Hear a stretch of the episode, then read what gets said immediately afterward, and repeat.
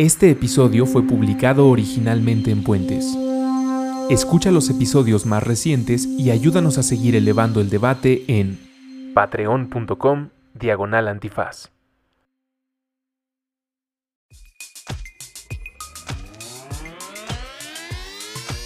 El cuarto amparo. Drogas, soluciones con Sara Snap y Andrés Vargas. Disponible en Spotify, iTunes y puentes.mx.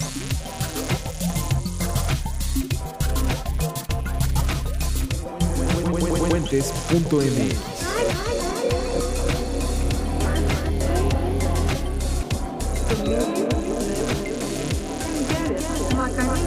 Los saludamos hasta donde sea, cuando sea y como sé que se encuentren. Bienvenidos a El Cuarto Amparo. Yo soy Andrés Vargas y me dicen ruso. Yo soy Sara Snap y este es el espacio psicoactivo de Puentes. Qué gusto saludarlos. Eh, el, el podcast es raro cuando te hacemos compañía y tú no estás aquí, pero de todas maneras, siéntete como en tu casa con estas conversaciones, que si bien tienen todo el interés de acompañarte, también pasan buena información, ya sea tu tema de interés, la política de drogas, las drogas, soluciones y problemas, o nada más necesites a alguien que te acompañe en el traslado entre trabajo, casa. Caminata, exacto. Y otorga mucha cultura para que llegues a platicar con alguien y le digas, yo escuché en un podcast y empiezas a narrar lo que sea que te haya interesado en puentes.mx, en Spotify, en iTunes, en Tuning Radio, en Stitcher. Y un saludo especial a los que escuchan el cuarto amparo y se ganaron cortesías para la conferencia de drogas, que cuando publiquemos este episodio estará siendo la semana de la conferencia de drogas. Así que eso ya habrá quedado en el pasado. Qué bien nos la pasamos y eso que todavía no sucede. Estuvo increíble la fiesta. Todos nos la pasamos. el muy miércoles bien. va a ser la fiesta, entonces estuvo buenísimo ver a todos ustedes ahí. Muchas gracias por acompañarnos ahí y en este podcast que está en su cuarta o tercera entrega. ¿No? Ya, Cuarta ya, sí. ya platicamos sobre Amapola, ya platicamos con un expresidente, ya platicamos De tú y yo, litigio estratégico. de litigio Y estratégico hoy con Andrés. vamos a hablar pues un poco más sobre temas fuertes, pero capitalismo, neoliberalismo, la guerra contra las drogas, industrias extractivas, la desaparición en México. Probablemente vamos a tocar todos esos temas. Me, ganaste desde que dijiste capitalismo, porque como me enseñan esto, en, bueno, como me enseñaron en la escuela y como me lo enseñan en los medios, normalmente nos dicen, hay dos esquinas en esta pelea. Están los buenos y están los malos. Está el capitalismo que procura el que tú seas libre de comprar, de crear, de vender, de tener tu empresa. Y están las personas que viven fuera de la ley, que son estos grupos organizados criminales que traen un desastre por todos lados y que nosotros, capitalistas, estamos combatiendo. Y a partir de la lectura que todavía no acabo, de un libro llamado Drug War Capitalism o Capitalismo Antidrogas, una guerra contra el pueblo, que fue public- publicado en 2014, me queda más claro que esa división de blanco-negro pues es un poco más compleja y tiene muchas aristas que podemos platicar hoy con Dawn Pally. Bienvenida al podcast del El Cuarto Amparo.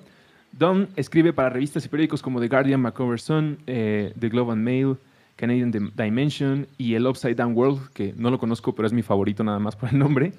Eh, su trabajo en radio y televisión ha sido presentado en Democracy Now!, Free Speech Radio, News y CBC Radio. Actualmente está estudiando su doctorado en la Universidad Autónoma de Puebla.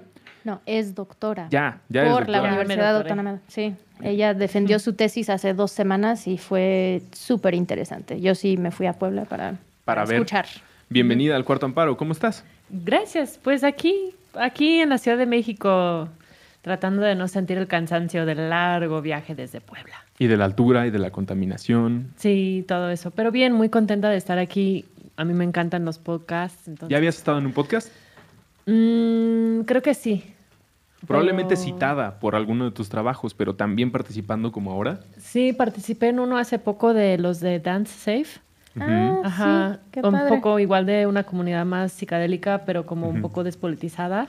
Este, me pidieron como hablar sobre, sobre cómo, cómo pensar un poco lo que está pasando en México con las drogas y así, como desde la perspectiva del consumidor gringo, pero Sí, que creo que Dance fue la Safe primera vez. Ajá. es una mu- muy, buena organización en Estados Unidos que hace, venden o regalan los kits eh, para poder analizar las sustancias que uno va a comprar en el mercado ilegal. Entonces, y ellos van a muchos festivales y dan eh, pues tips de reducción de daños para que puedas disfrutar más el viaje. Siento que ya hemos platicado con los sin micrófonos de esta organización y por lo que eh, llevo del libro, ya estamos platicando antes de empezar a grabar, siento que tu acercamiento a estos temas tiene mucho que ver con investigar más antes de hacer periodismo o en tratar de reducir al mínimo un tema, ¿no? Por ejemplo, caravana migrante, narcotráfico, temas de políticas nada más, pues podemos ser muy reduccionistas y decir lo que está pasando aquí en mi entorno y lo que conozco y tal vez mi representante o algún amigo o ser querido que fue víctima,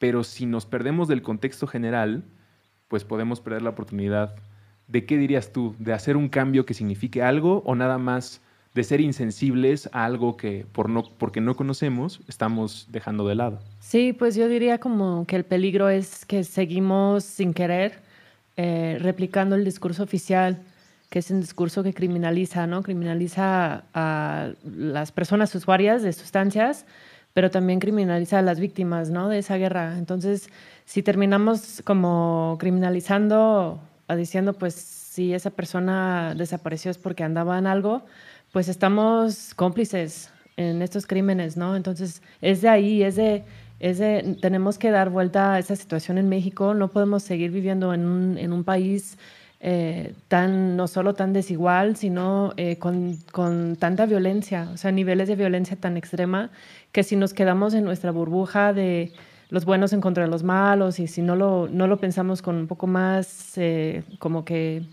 con un trasfondo más crítico, pues vamos a quedar replicando y repitiendo esto a lo largo de, muchos años más y pues yo creo que es urgente ya, este, ya hay que parar esta guerra, o sea, ya, ya hay, que, hay que hablar para, hay que darnos cuenta de la magnitud también de lo que está pasando en este país para poder pensar en la justicia o un futuro alternativo, ¿no? Y de cómo está acomodado el discurso oficial. Ahora que lo mencionas, eh, es importante decirlo, en tu sitio, en tu blog, que por temas de estudio e investigación no ha sido actualizado, hay tres temas que destaco.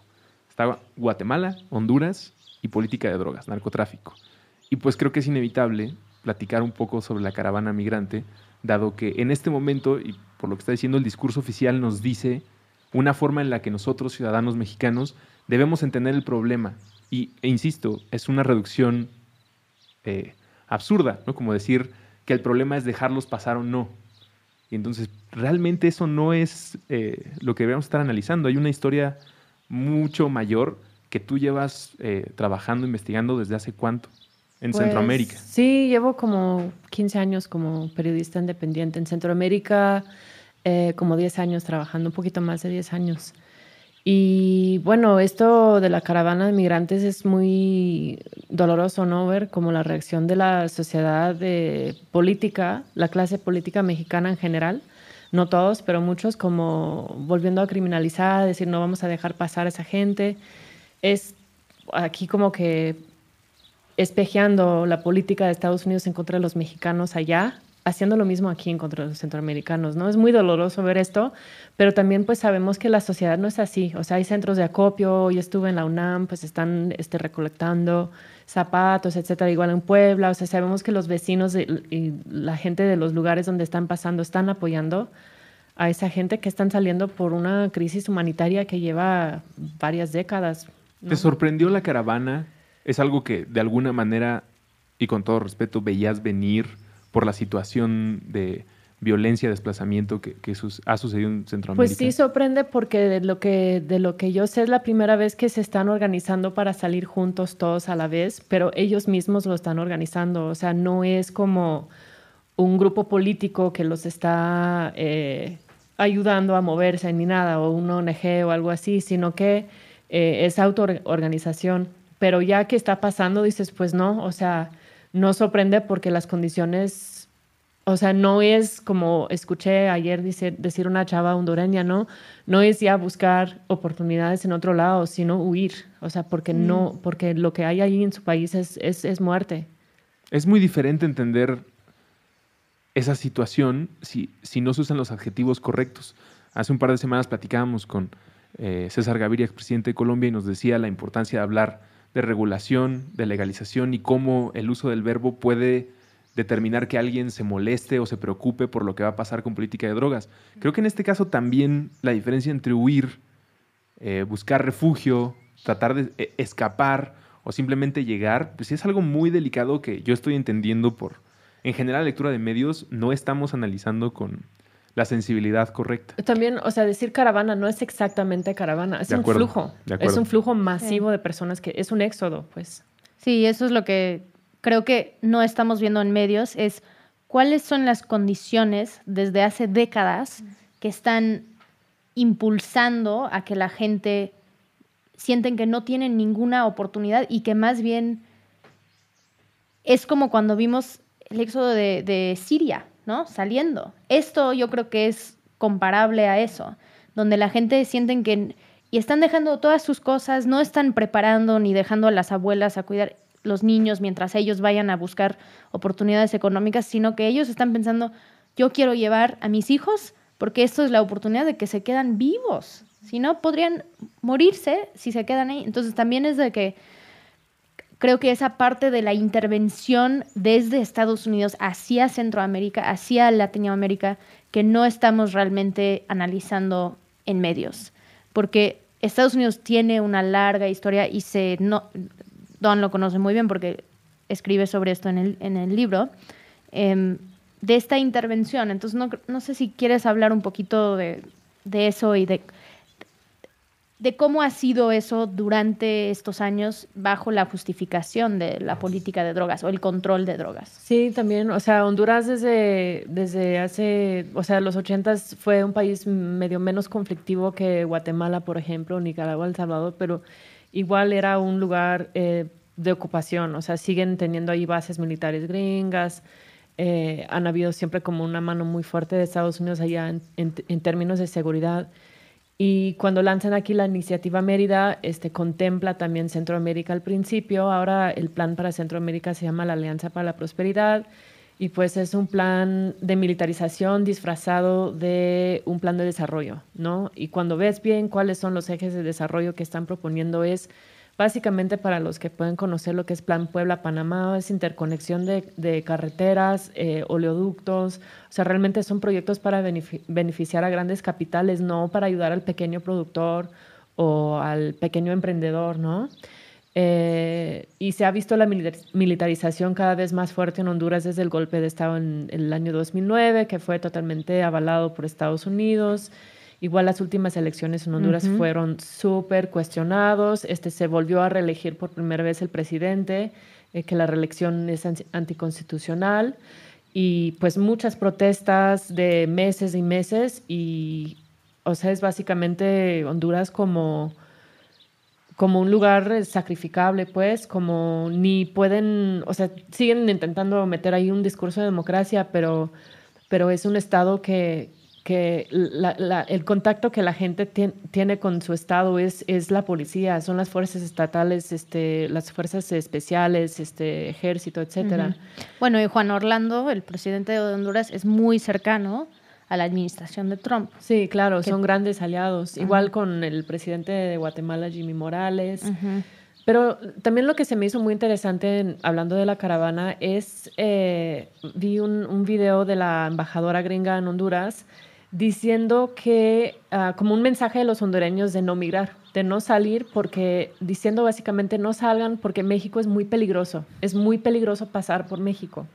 Y lo que a mí se me hace como que es como ellos admitir básicamente que su plan aquí de desestabilizar el país, de sembrar toda esa violencia aquí en México, pues está funcionando para forma de disuadir, o sea, quieren disuadir con esto, ¿no? La migración, decir, pues es peligroso México, como si eso fuera por otra razón que no tenga nada que ver con ellos, con Estados uh -huh. Unidos, cuando aquí en el libro lo podemos, o sea, podemos decir con la iniciativa Mérida, aquí eh, el plan de Calderón de combatir las drogas que ha seguido con Peña Nieto, ha creado esa situación de, de, de, peligro para los, no solo los migrantes, o sea, pero sí los migrantes y también los mexicanos.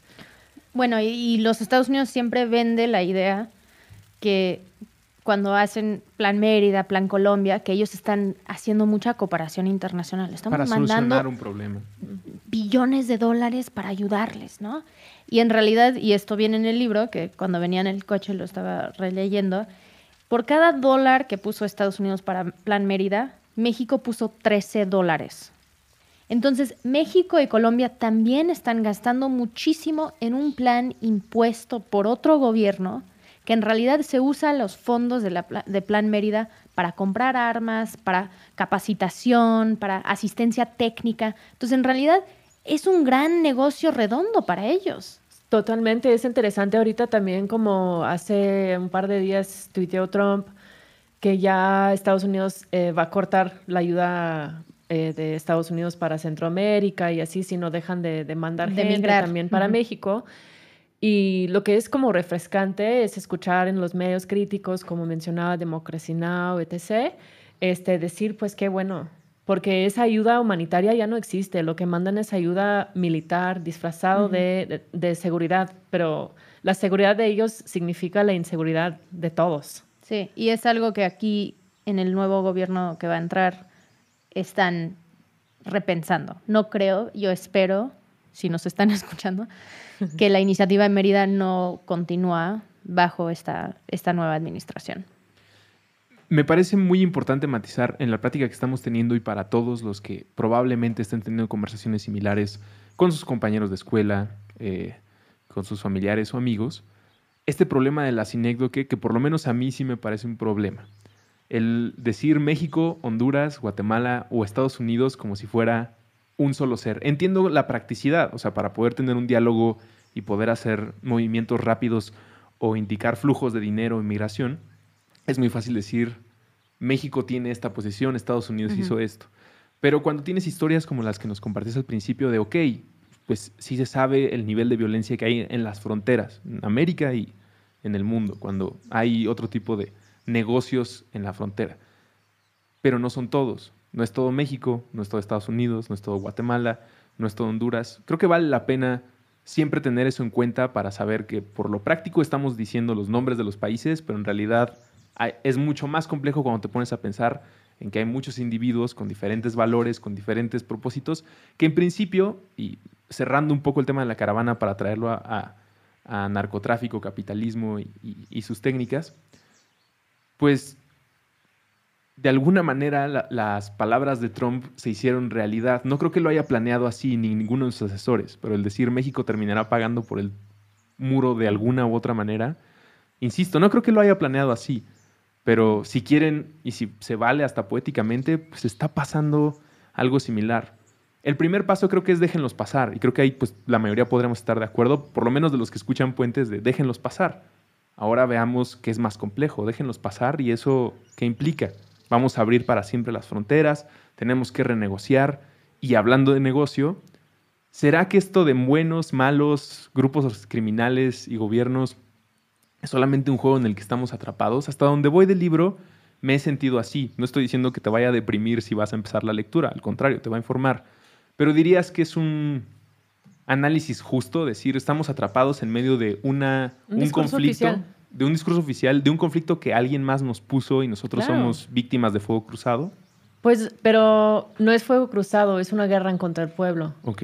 Ahí es donde difiero, ¿no? De un análisis que, que diga, pues, eh, bala perdida, pues estas cosas pasan también, pero no, no, no es posible llegar a la cantidad de víctimas que, que hemos llegado aquí en México entre homicidios, desplazados, desaparecidos, fosas clandestinas por balas perdidas. O sea, es, claramente es una guerra en contra del pueblo mexicano y, y, también las y los migrantes que van pasando por el país.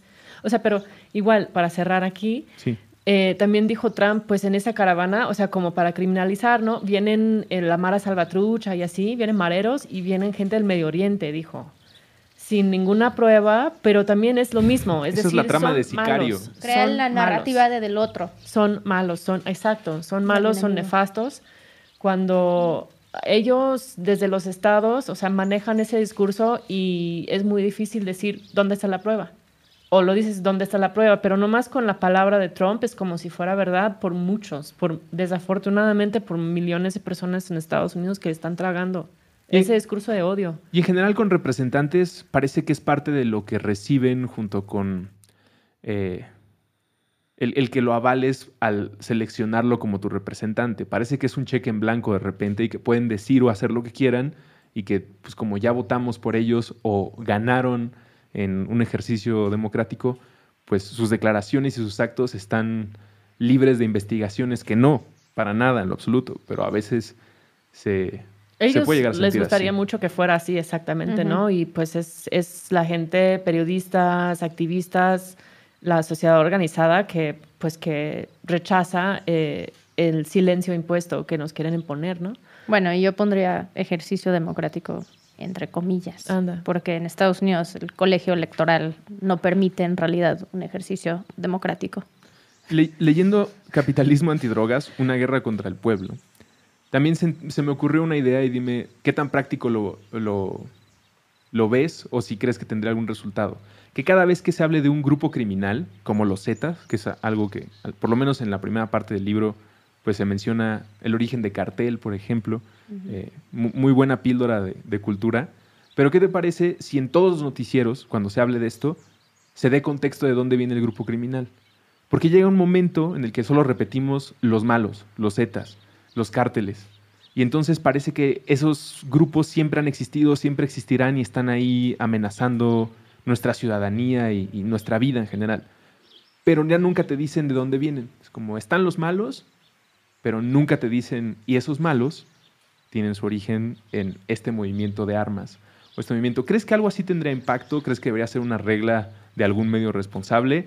¿O ni así podríamos lograr que las personas tuvieran en su memoria constantemente de dónde viene este, este villano o, con quien, entre comillas, está la, la guerra?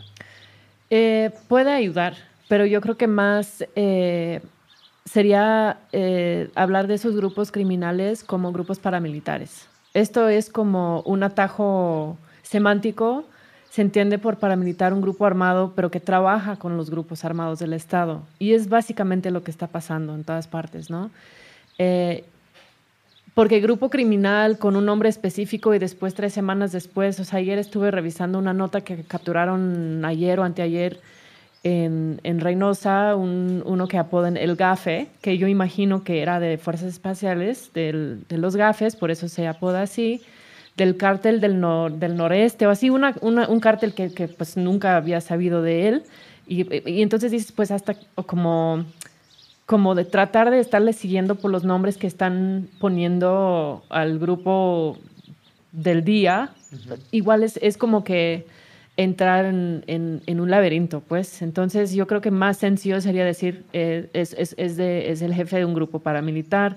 Obviamente el Estado no quiere, porque decir paramilitar eh, coloca la responsabilidad también del Estado en, en, la, en, la, en el funcionamiento de esos grupos, ¿no? En, la nota que leí en la mañana de- de Reynosa decía que capturaron el, el GAFE y que él era responsable de la narcoguerra en, en esa ciudad. Y dices, pero, ¿qué tal los miles de soldados ahí? ¿Qué tal los marinos que sabemos que andan secuestrando y desapareciendo a toda Tamaulipas? ¿Qué tal la Policía Federal? ¿Qué tal la Policía Local? Ellos también están participando en esta guerra. Entonces, solo como estar clavados en grupos criminales, sí ayuda el contexto. O sea, los Zetas eran fuerzas especiales mexicanos, pues hay que decirlo. Pero también eso fortalece el argumento que realmente parece más a un grupo paramilitar. El, el que no use el militar y soldado a mí me parece muy significativo por la asociación que estás describiendo. Lo son, tienen un entrenamiento eh, que, Sí. totalmente estructurado, con una disciplina y una manera de ejecutar acciones, pues que se enseña en los ejércitos. Pues muchos son ex ejército hasta todavía activos. Y varios que fueron entrenados en la Escuela de las Américas También. en Estados Unidos. Y, y cuando lo ves en Guatemala, en Honduras, también son personas. Y esto es, creo que, y, y si en algún momento queremos hablar más de- del trabajo actual de, de Don, que tiene más que ver con Coahuila, em, es muy difícil para gente de afuera y para nosotros que estamos aquí también in- intentar entender esta relación o las historias individuales. Tú decías, no deberíamos decir así Guatemala o México, pero tú entras a un caso de una persona desaparecida, intentas descifrar, como saber qué, qué sucedió y en qué trabajaba y quién era esta persona y por qué lo desaparecieron y, y cada vez se pone más y más confuso para que ya no podemos entender ni un caso, pero necesitamos entender 30 mil tantos casos o más, porque también eso es otra cosa de las cifras, ¿no? Que creo que podría ser interesante tener una conversación sobre eso, de que cuáles son las cifras que hemos escuchado durante los últimos 12 años, cuáles son las cifras que tú estás escuchando desde tu trabajo en, comunidades y esa cifra gris o cifra negra que, en realidad no tenemos idea. Y, de eso, o sea, sería una, cosa urgente, ¿no? Como necesitamos saber cuántos desaparecidos hay en ese país para poder empezar a hablar de un proceso de justicia. Entonces, ¿cómo vamos a llegar a este número? Oficialmente en el Registro Nacional de Personas Extraviadas y Desaparecidas son 37.500 más o menos. Pero habría que ir a sondear, o sea, de forma censo, puerta a puerta en colonias, para poder empezar a armar una cifra que se asemeja a la cifra real. Y de ahí podemos como empezar a sentar las bases para empezar a hablar. Es que no, no tenemos, no sabemos, no entendemos la magnitud de lo que ha pasado. En Torreón, por ejemplo, eh, fueron en un barrio a tocar puertas y encontraron que una de tres familias tenía un desaparecido desde la casa. O sea, en, cada tres casas había una persona desaparecida. Obviamente la mayoría de ellas pues están en la cifra en la cifra no reportada, porque cuando es, es otra parte del laberinto, ¿no? Es entender las, la circunstancia de la desaparición, la historia de vida de esa persona desaparecida, pero también cómo ponen los familiares a navegar el laberinto después de, las, de la llamada justicia, que tienen que ir al Ministerio Público, al fiscal, que no les recibe, que tiene que ir para allá, que los amenaza, que tiene que llegar a la capital, que o sea, entender todo este es como cada familiar tiene, cada familia tiene su historia así distinta porque no hay un protocolo que esté funcionando, los, las autoridades no están investigando, etcétera. Entonces, nos falta mucho en términos de datos para como realmente empezar lo que sería como un proceso de justicia. No, no, no las cifras no son reales. leyendo las publicaciones de Pepe Merino, que está muy en el tema y constantemente publica información al respecto, me queda más claro que sí, nos hace falta muchos datos, pero empezar por el nombre es crucial, eh, aunque suene también a una cosa obvia. Ponerle nombre a una persona desaparecida ya te da una brújula de hacia dónde puedes empezar a seguir, y ya sea por una cuestión emocional, de verdadera búsqueda, de reivindicación de la justicia, o encontrar la paz o volver a establecer la paz, pues el principio es conocer los nombres. El que no lo sepamos también nos dice mucho de la crisis en la que estamos. Y si eso es difícil tal vez explicárselo a alguien de a pie, a un ciudadano como nosotros, voy a citar algo que tú citaste de Javier Sicilia en el libro, porque creo que esto es mucho más difícil explicarlo, debatirlo o nada más presentárselo a alguien que está buscando un puesto en la representación eh, popular o que ya está ahí. dijo Javier Sicilia, mientras no entendamos que el crimen organizado no son delincuentes, son células del Estado paralelo, con capacidad de fuego, con capacidad de sometimiento y algunas con bases sociales. Si no se ve que es una lucha por el territorio y por el control de la vida ciudadana, no vamos a entender el problema. ¿Cómo se le habla esto a un político? Supongo que en algún momento alguna de las dos ha tenido la oportunidad de estar frente a un diputado, un senador, y supongo que debe ser dificilísimo porque le estás diciendo, tienen que aceptar que de su lado hay elementos suficientes que, forman parte de todo este desastre. Pero como alguien que está en esa representación o que está buscando reelegirse otro puesto o continuar su carrera, vamos a pensar que es una persona con verdadera vocación para la política eh, de, de un país, pues te estás arriesgando a decir, hay muchas manzanas podridas donde yo vengo, pero confía en mí para la que sigue. ¿Hay una salida a eso? ¿Es nada más levantar la mano y decir, yo no soy así y estoy dispuesto a enfrentarlo? ¿O tenemos que esperar años, probablemente décadas, a que todo esto se matice y se pueda platicar a ese nivel y con estos personajes?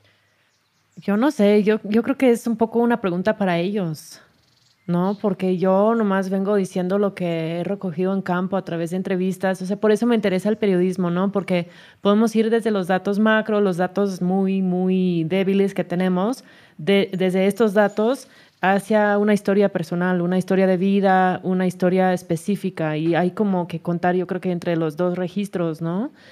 Eh, pero en términos de estar hablando con senadoras y senadores y diputados, yo no tengo tanta experiencia. ¿Los has entrevistado o algún funcionario dentro de tus investigaciones? Pues claro, iban a decir que sí, pues hay cosas que andan mal, pero, pero vamos a mejorar y siempre el futuro es más brillante que el presente y y sí hemos cometido errores, pero Pero yo creo que sí, son discursos políticos. Es- son discursos políticos y también es muy difícil vender la idea de que la gente que por 12 años y más nos han dicho que son los malos, que son actores políticos, que son sujetos a derecho, que son... Y es lo que mucha gente dicen, es que los delincuentes tienen más derecho que yo y yo tengo un hijo desaparecido, ¿no? Y así se siente. Sí. Entonces se crea la narrativa de, de los malos y los buenos, que hemos seguido hablando de esto, em, cuando muchas de estas personas vienen de la misma comunidad, eh, se conocen entre ellos y alguien está siguiendo órdenes de alguien más. Entonces es su trabajo, es su...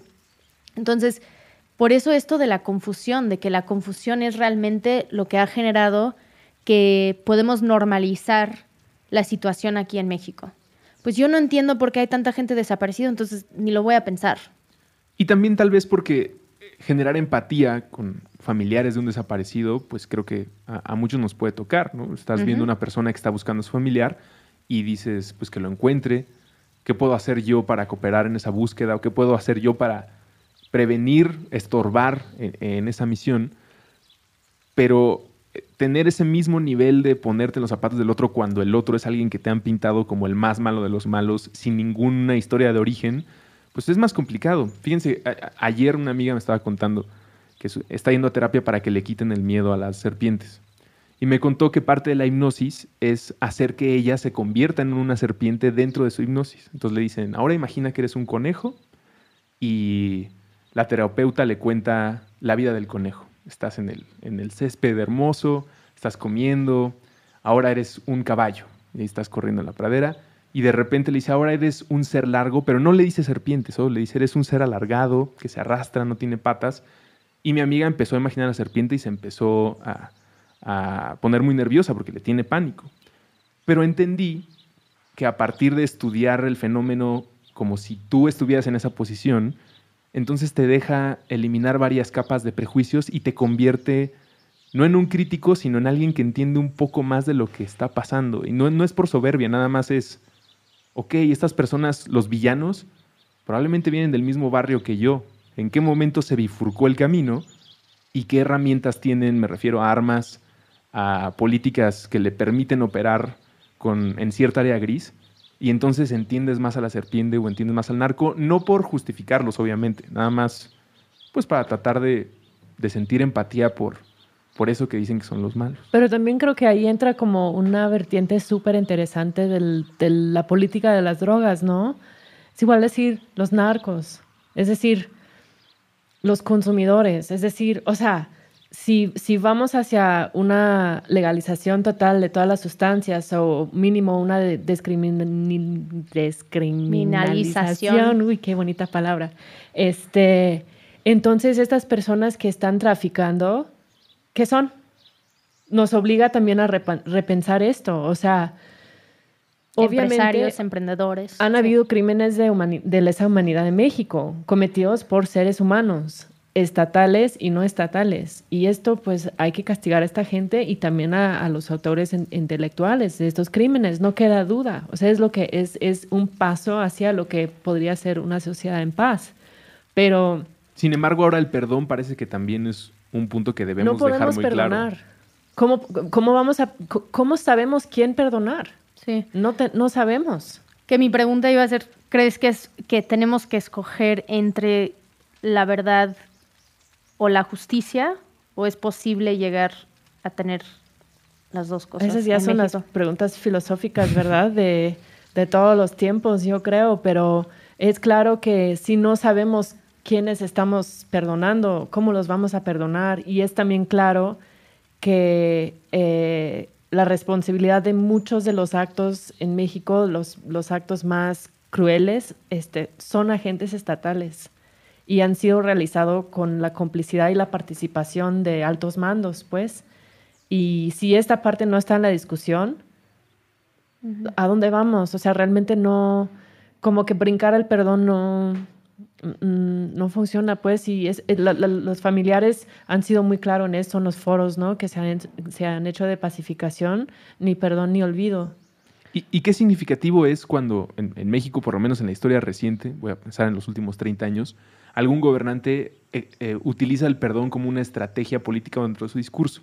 Recientemente con la idea del perdón eh, o la amnistía a ciertos criminales, que para más claridad los invitamos a que lean Violencia y Paz, lo pueden descargar en PDF o asistir a las múltiples conferencias o platicar o escuchar los podcasts o leer al respecto. Pero la otra ocasión fue con Carlos Salinas de Gortari cuando el movimiento EZLN, el Ejército Zapatista de Liberación Nacional, que una de las primeras respuestas del gobierno fue, nosotros les otorgamos el perdón si se rinden ahora. Y una vez más la respuesta, y que me parece muy atinada, es un contexto distinto, pero en este momento es, ¿a quiénes vamos a perdonar? Y me parece que esa debe ser la postura. ¿A quiénes vamos a perdonar y de qué? ¿Cuáles son las investigaciones? ¿Dónde están las carpetas? ¿Sabes el nombre de los desaparecidos? Y hace, en el 94, era, ¿y de qué nos vas a perdonar? ¿Qué estamos haciendo mal? ¿Por qué el perdón aparece como una palabra que parece resolver o desviar la comunicación hacia otra cosa que no es lo que estamos buscando aquí? Aquí es, es que justicia la verdad, y paz. Yo creo que desde, desde el poder en México, sea la cuarta transformación o otros gobernantes, ¿cómo les encantaría lavarse las manos ahorita y decir, pues ya perdonamos, ya estamos bien, ya estamos mejor como sociedad, vamos para adelante? pero la sociedad está muy lastimada, muy, muy, muy lastimada y es una trauma intergeneracional, o sea, eso no se va a sanar de hoy a mañana, ni mucho menos en un sexenio, o sea, necesita un proceso, por eso este, hay que pensar las víctimas ahorita no están permitiendo esto porque no quieren ser borradas de la historia. Y es lo que eh, eh, la amenaza del perdón es esa, ¿no? Como que ya estuvo, ¿no? Ya vamos bien. Cuando la gente sigue sin, sus familiares, ¿no? Cuando siguen encontrando fosas clandestinas, o sea, cuando la gente sigue en condición de desplazada de su casa. O sea, no puedes, no puedes perdonar. Y ellos, ellos son los que no lo van a permitir. Y yo creo que hay que contemplar las víctimas en todos los ramos de las políticas, ¿no? No solo en en la CEAV o en, en, la ley de víctimas, sino las víctimas ahorita deben de participar de forma integral en todas las propuestas políticas, económicas, todo lo que, todo lo que va a ser como este México de la cuarta transformación, pues si las víctimas no están al centro, no, ¿A quién estamos transformando o qué queremos transformar? Es que no podemos, o sea, no, no se puede avanzar sobre una, una, una base social tan lastimada, tan lastimada. No, no podemos como que decir, ya vamos para adelante, no. Hay que sanar. Sí, hay que pasar un tiempo en el dolor. en, pues justicia, búsqueda, búsqueda de verdad, no solo investigar a Yotzinapa, o sea, sí me parece bien que lo van a abrir, pero ¿qué tal todos los demás? ¿Qué tal todas las demás masacres, todos los demás fosas clandestinas? También necesitan el mismo cuidado que Ayutzinapa. Yo no quiero que pasemos el, eh, todo este tiempo sin que nos puedes hablar un poquito del trabajo que eh, es el trabajo de tu doctorado y, un poco el, acompañamiento o, la luz que estás ayudando a dar a cierta comunidad en Torreón. Pues yo, terminando Capitalismo Antidrogas, que salió en el 14 en inglés y apenas salió hace unos meses en español, pero salió en el 14, yo entré en el doctorado en Puebla y yo entré con un protocolo, con una propuesta de investigación de trabajar fosas clandestinas, pero a, los dos meses de haber entrado en el doctorado ocurre la noche de Iguala, desaparecen los 43 eh, fue como un movimiento muy fuerte, una ruptura, yo creo que para mucha gente en México, de darse cuenta, yo sé, en mi espacio universitario eh, fue como súper impactante, las marchas, había que platicar, donde antes realmente en, la Benemérita, en Puebla, no había mucho interés de platicar el tema. Entonces de ahí surgen esos nuevos protagonismos de grupos de víctimas que empiezan a hacer búsqueda, eh, búsqueda autónoma, o sea, búsqueda por familiares desaparecidos buscando restos humanos, ¿no? Y empecé a acompañar a Grupo Vida, que es un grupo que la mayoría son, son madres desaparecidos en, en Torreón, Coahuila, y pues cada sábado van de búsqueda. Este, han encontrado más de 100.000 fragmentos eh, de huesos humanos, eh, están evidenciando que el Estado no está trabajando, están resignificando, están, están están en contra del olvido. O sea, les gustaría decir, les gustaría mucho decir, ya pasó, ya pasó la violencia y fueron entre malos y entre malos se mataron y ya estamos bien. Y estas madres que van saliendo cada sábado están diciendo, pero ¿qué tal? Aquí estamos otros masacrados, aquí otro, aquí otro, en todos lados, ¿no? Tambos, etcétera. Entonces, eh, están haciendo un gran trabajo justamente contra el olvido, pero también pues han podido eh, recuperar restos y, a través de pruebas genéticas regresar a, 19 familiares, eh, restos de sus, de sus familiares desaparecidos. y pues es es un, es un grupo autónomo, o sea, son víctimas autoorganizadas, no están convocadas por una ONG o por una organización. Y lo interesante de la, de la búsqueda es que es, un, es como una forma de trabajo comunal. Es el hecho de estar haciendo algo en común, activo, de búsqueda, que les da muchísima fuerza, ¿no? Algo que escucho mucho con, con las personas de Grupo Vida es no queremos más mesas de trabajo. No queremos dialogar, no queremos no queremos más mesas. a los familiares de desaparecidos organizados los tratan de acorralar y encerrarlos en un plan de diálogo, de mesas de trabajo, de revisión de ley, de propuesta de... Que supongo no se convierte en otra cosa más que en una situación muy desgastante que poco aporta a, tu pulsión, a lo que quieres lograr, y solo enreda el tema para que se confunda cuál tragedia va con cuál.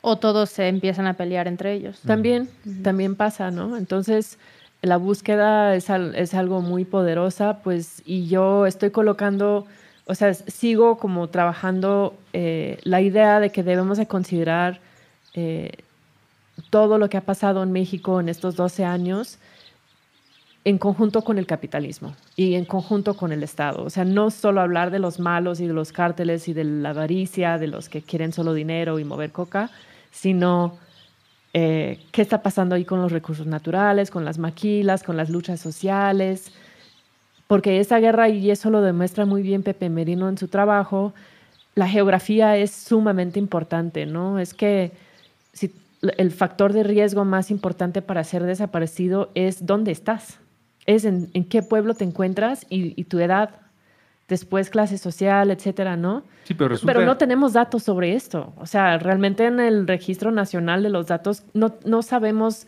muchas veces a qué se dedicaba la gente, pero sí sabemos dónde desaparecieron, dónde vivieron, ¿no? y su edad. O sea, son cosas muy mínimas. Necesitamos ampliar mucho nuestro conocimiento de, de, de, de, cómo pasó todo eso. O sea, la verdad todavía estamos como tratando de, de, entender y, parte del trabajo mío yo lo considero como eh, politizar algo que ha sido sumamente despolitizada y, empezar a, entender para poder como acabar con lo que estamos viviendo, ¿no? Porque no podemos aceptar que fue por una persona, o sea, fue por error que llevaron a 300 personas a la, a la fosa común, a la fosa clandestina en Veracruz, pues no. O sea, no cometes 300 errores. Y al mismo tiempo, la curiosidad está ahí como una mecha. Si, es por curiosidad, si es por ganas de eh, ayudar a contrarrestar toda la violencia o caminar hacia la paz, que el accidente geográfico de nuestro nacimiento determine la posibilidad de que seamos desplazados, asesinados, desaparecidos. Ya, ya en sí solo ese dato que nos estás compartiendo es un tema lo suficientemente fuerte para que investigadores, periodistas, organizaciones, gobiernos eh, se prenda algún foco rojo. Ya eh, ese solo dato debería ser suficiente. Como sabemos, un dato muy fuerte que me gusta compartir, que es de, es de Pepe Merino, ¿no? Que de un estudio que hicieron hace un par de años, eh, la mitad de los desaparecidos en el registro vienen de 28 municipios, en un país con 2.500 municipios. 28. O sea, ¿qué pasa ahí? O sea, ¿qué pasa entonces en esos municipios? ¿Qué podemos decir de los patrones de violencia? Eh, en estos 28 municipios debe de haber ahorita una, un esfuerzo fuerte para ir casa por casa y tratar de entender realmente qué pasó para darnos una idea, pero más allá de los 28 municipios, obviamente. ¿no? Y si no está siendo así, ¿cuáles son los resultados de la estrategia? Creo que esto lo hemos platicado en este espacio, en este podcast muchas veces. ¿Cómo es posible que la estrategia de la guerra contra las drogas vaya ganando, vaya perdiendo, requiera más recursos y siempre esté a la expectativa del triunfo. Si te dice que va perdiendo porque aumentó la cantidad de personas que sufren alguna adicción o la cantidad de sustancia que está pasando, Hoy me dijeron que es, es nuestra culpa que más jóvenes están consumiendo cannabis. ¿cómo, cómo- Porque hablamos de estos temas. Porque andamos teniendo podcast, conferencias. y hablando de las drogas y por eso los jóvenes están consumiendo. En, en e- en esa visión eh, va perdiendo la estrategia, necesita más recursos, necesita más atención. Y si va ganando, si ya atrapó a un capo que parece ser el culpable de todo lo malo que pasa en También 15 kilómetros, necesitamos más recursos. También necesitamos más recursos Sí. y también tenemos muchos problemas. Sí. ¿Qué, pónganse a pensar, ¿qué cargo público, qué trabajador, qué sociedad ustedes tendrían con alguien que les dice, todo va mal, necesito más dinero, todo va bien, necesito más dinero, y nunca, nunca, en, por lo menos en 11 años, que igual es reducir la historia del narcotráfico en nuestro país, Claro. pero de Calderón para acá, nos ha entregado algo que no sea más violencia y más muerte. Claro. Sí, es una inversión en la inseguridad. En la inseguridad. Sí. Sí, yo quería preguntar un poco de, para ti, conociendo estos temas y conociendo el ejemplo de, de Colombia y, de, y aquí de México súper bien, ¿cómo podría ser un proceso de desmilitarización? Si sabemos que es la militarización y la presencia del Estado que ha fomentado mucha de la violencia. Pues yo no soy experta en el tema, pero me gustaría pues decir simplemente primero regresar el ejército a sus cuarteles. Punto. Como primer paso, ¿no? ¿Y qué haría Tamaulipas en este caso? Ay, ha- habría que habría que ver. ¿Quién sabe? Tal No. vez estarían bien. Pero es que no sabemos cómo está Tamaulipas ahorita. Y lo poco que sabemos es que, por ejemplo, la Marina es el perpetrador número uno de desaparición forzada en Nuevo Laredo. La Marina, pues, a la cárcel. O sea, ya la Marina no. O sea, ellos son, son criminales, pues. Y la Policía Federal, pues yo diría desarticularla, desarticularla y pues podemos aprender mucho de las experiencias como la Policía Comunitaria Crack PC, ¿no? De Guerrero, o estos ejemplos de seguridad, pero al nivel eh, más local, porque es al nivel local que, que, la, que La gente se cuida. pues sí, sí, entre vecinos, entre comuneros, y es interesante porque hay muchas perspectivas sobre las autodefensas en Michoacán, pero como básicamente como regla, lo que lo primero que hicieron fue ir a desarmar la policía municipal. Porque pues son- todos saben, o sea, eso ya es de larga data, ¿no? O sea, todos saben que son estos policías los que andan jodiendo, sí puedo decir Sí, sí, claro. Ya rebasa las estadísticas, ya se convierte en cultura Sí. Pues popular, sí, desgraciadamente. Entonces, este, General, perdón. reforzar un aparato de seguridad que nos pone más inseguros. O sea, yo algo que estoy diciendo ahorita mucho es que las ciudades más inseguras de México son las ciudades más militarizadas. Donde más haya policía federal y ejército es donde más inseguridad hay. Yo, por ejemplo, estuve haciendo entrevistas en Nuevo Laredo hace varios años y me comentan así, el ejército está cazando a jóvenes. Eso es lo que está pasando aquí. Entonces, eh, igual, o sea, yo, o sea, es como pensar utopía, la verdad, o sea, no sabemos, pero un programa de legalización de todas las sustancias en conjunto con una, con una retirada total del ejército, de, la, de una desarticulación de la Policía Federal y encarcelar a, a la Marina, pues sería como para empezar. Sí, no, yo creo Porque bien, tiene que venir a la mano con una política de drogas que permite el flujo de esas sustancias eh, de forma legal. ¿Crees que existe algún militar o miembro de la Marina que llegue a escuchar este podcast, Sara? Tal vez ex, porque creo Ex. que he hablado con algunos que, que les interesa, por ejemplo, el tema de cannabis, ¿no? De que ellos mismos están usando cannabis para sus dolores que han acumulado en estos Para años. traumas. Sí, para traumas, para... Digo, de que deberían estar escuchando, de que deberían Sí. tener acceso a sustancias eh, para aliviar su dolor. Eso sí, y sí he hablado con algunos que son ex militares que, que tienen interés en estos temas. Eh, entonces, ojalá que, que sí fuera así.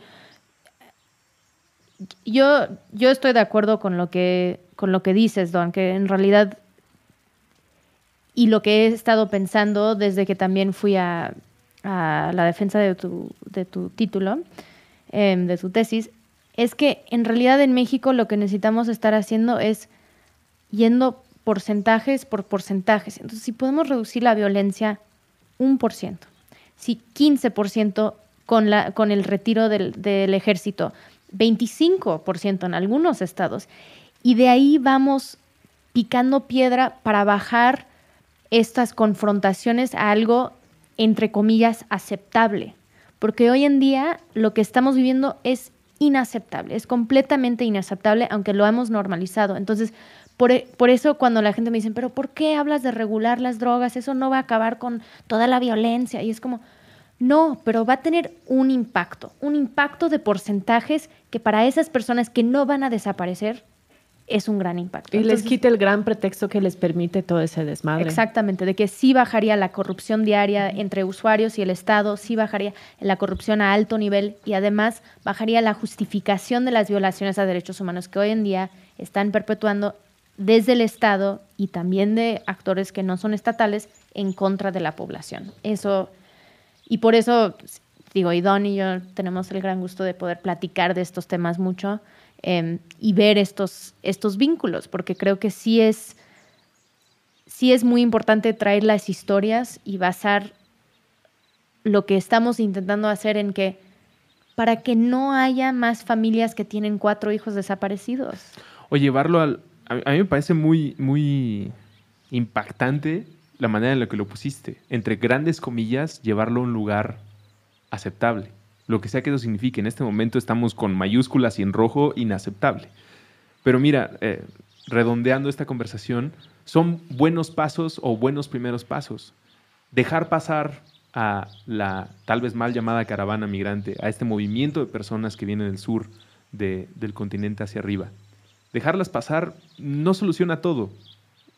No. Pero es un primer, e, es un paso y es algo que tenemos que apoyar. hay que apoyar. No soluciona, pero poner una frontera entre México y Suramérica o en Centroamérica es seguir una política que sabemos que no ha funcionado. Entonces es seguir haciendo la misma cosa loca y esperando un resultado diferente. Entonces es más bien cambiar la frontera que tenemos con Estados Unidos hacia nuestro, nuestra frontera sur. ¿Y para qué? Eso no nos ayuda como México. Eso estamos entonces siguiendo directrices de otro país. Y yo creo que eso, en este, nuevo, en este sexenio que va a empezar, necesitamos pensar en México. Yo quiero, yo quiero encontrar la grabación, pero sé que en la campaña del 12, AMLO prometió trenes seguros para los migrantes. En la, campaña de 2012, para, para el sexenio 2012-2018. Sí, hay un youtubero ahí súper... No va a faltar. En chinga que lo pueden encontrar. Que nos manden porque, porque pues sería como una cosa mínima, o sea, no es una solución. Es, que no es una solución, pero es, es una respuesta humana a una crisis humanitaria. Y al mismo tiempo es un problema decir esto es una solución, esto es una panacea, porque agregas un nivel de responsabilidad que después se convierte en frustración y que puede que nunca se logre, porque como Sara estaba escribiendo, legalizar las drogas no va a resolverlo todo, entonces no se haga. Pues no. Pero no hay panacea. pero es el primer paso. Porque si no regulamos, si no regulamos las sustancias, no vamos a llegar al segundo paso. Por eso es como que yo en mi vida quiero llegar a ese paso para que los que vienen atrás, las generaciones que vienen atrás, pueden ir intentando enfrentar y mejorar las otras condiciones que sabemos que existen. Hay algo que dice mi maestra, que dice Raquel Gutiérrez Aguilar. Ella dice, tenemos el horizonte práctico y el horizonte de deseo, y hay que alimentar los dos horizontes, ¿no? Para poder pensar cuál es lo que sigue, qué tenemos que hacer, o sea, legalizar ya la marihuana, después amapola, después cocaína, o sea, práctico. Pero el horizonte de deseo, pues claro, que ahorita se siente como muy utópico decir que no haya ejército en las calles. Que no haya ejército en las calles, que los hondureños tengan oportunidades en su país, que no es entrar a una pandilla o morir por el Estado o tener que emigrar. Y más adelante, allá en el horizonte de deseos, donde ya no alcanza a verse nada, donde termina el reino de Simba, allá no debería haber estas cicatrices que les llaman fronteras. Exacto. Sé que, sé que ya me estoy está. poniendo en un plan probablemente a mil Nos años. encanta la perspectiva Pero aquí. vale, porque si nos quedamos pensando en los cajones que ellos quieren que pensábamos siempre, que es como esa ventanilla o esa ventanilla, este, no, no, o sea, debemos, nos debemos a nosotros y, y a- pues a todas, pues poder pensar en, en grande en, en- en este horizonte de deseo.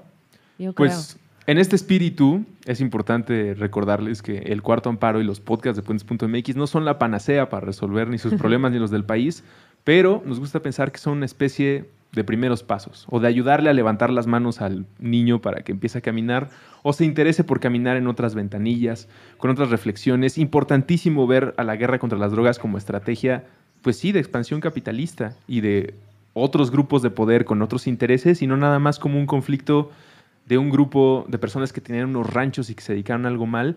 Esa es la invitación con este libro que se puede conseguir en español y además gratis y Sí. legal. Gratis, legal y pirata. Es que un amigo me dijo, oye, yo tengo una copia PDF, pero creo que es pirata. Y le escribí, no, nosotros somos piratas. Lo subimos nosotros desde, desde la editorial Libertad Bajo Palabra. Entonces, googleando capitalismo antidrogas es el primer resultado y ahí está el PDF. Y en la bitácora de este programa, Capitalismo Antidrogas, una guerra contra el pueblo, ahí lo vamos a poner de Don Ándale. Body. Muchas gracias por venir No, a platicar con Un nosotros. placer. Ya nos vimos en la conferencia de drogas, pero en realidad nos vamos a ver si somos justos con el tiempo de esta grabación. viajando en el tiempo Eh, con Carl Sagan. Que esta sea, nos encanta Carl Sagan. Ahorita te enseño nuestra este, colección personal de objetos de Cosmos.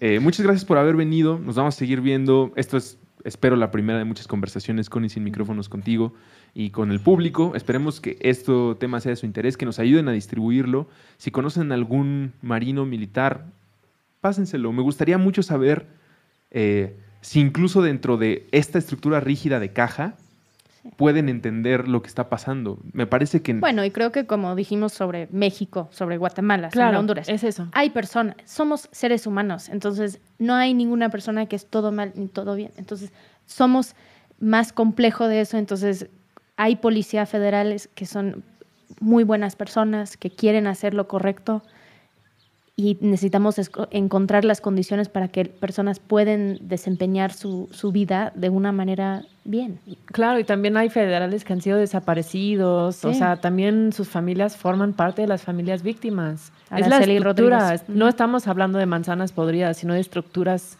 podridas, pero pues que haya gente buena, pues como en todos lados, ¿no? ¿Ha- ¿Has leído eh, El efecto Lucifer de Phil Zimbardo? Parece que lo leíste por la frase que acabas de decir. Lo recomiendo y probablemente lo vamos a leer en nuestro podcast de Club de Lectura. Eh, el efecto Lucifer de Phil Zimbardo, el estudio de la Universidad de Stanford sobre la maldad humana.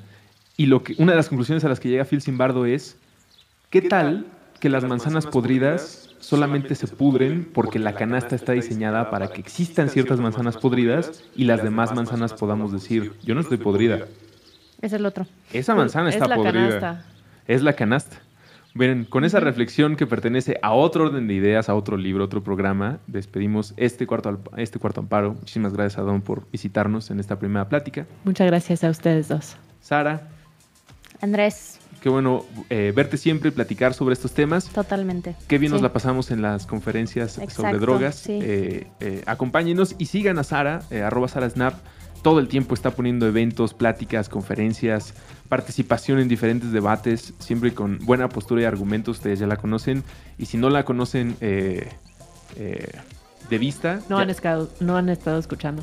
no han estado escuchando y no han estado viendo su tele. Eh, gracias a Jacqueline que nos acompañó en la producción de este programa y a todos ustedes por escucharnos. Esto fue El Cuarto Amparo. Muchas gracias.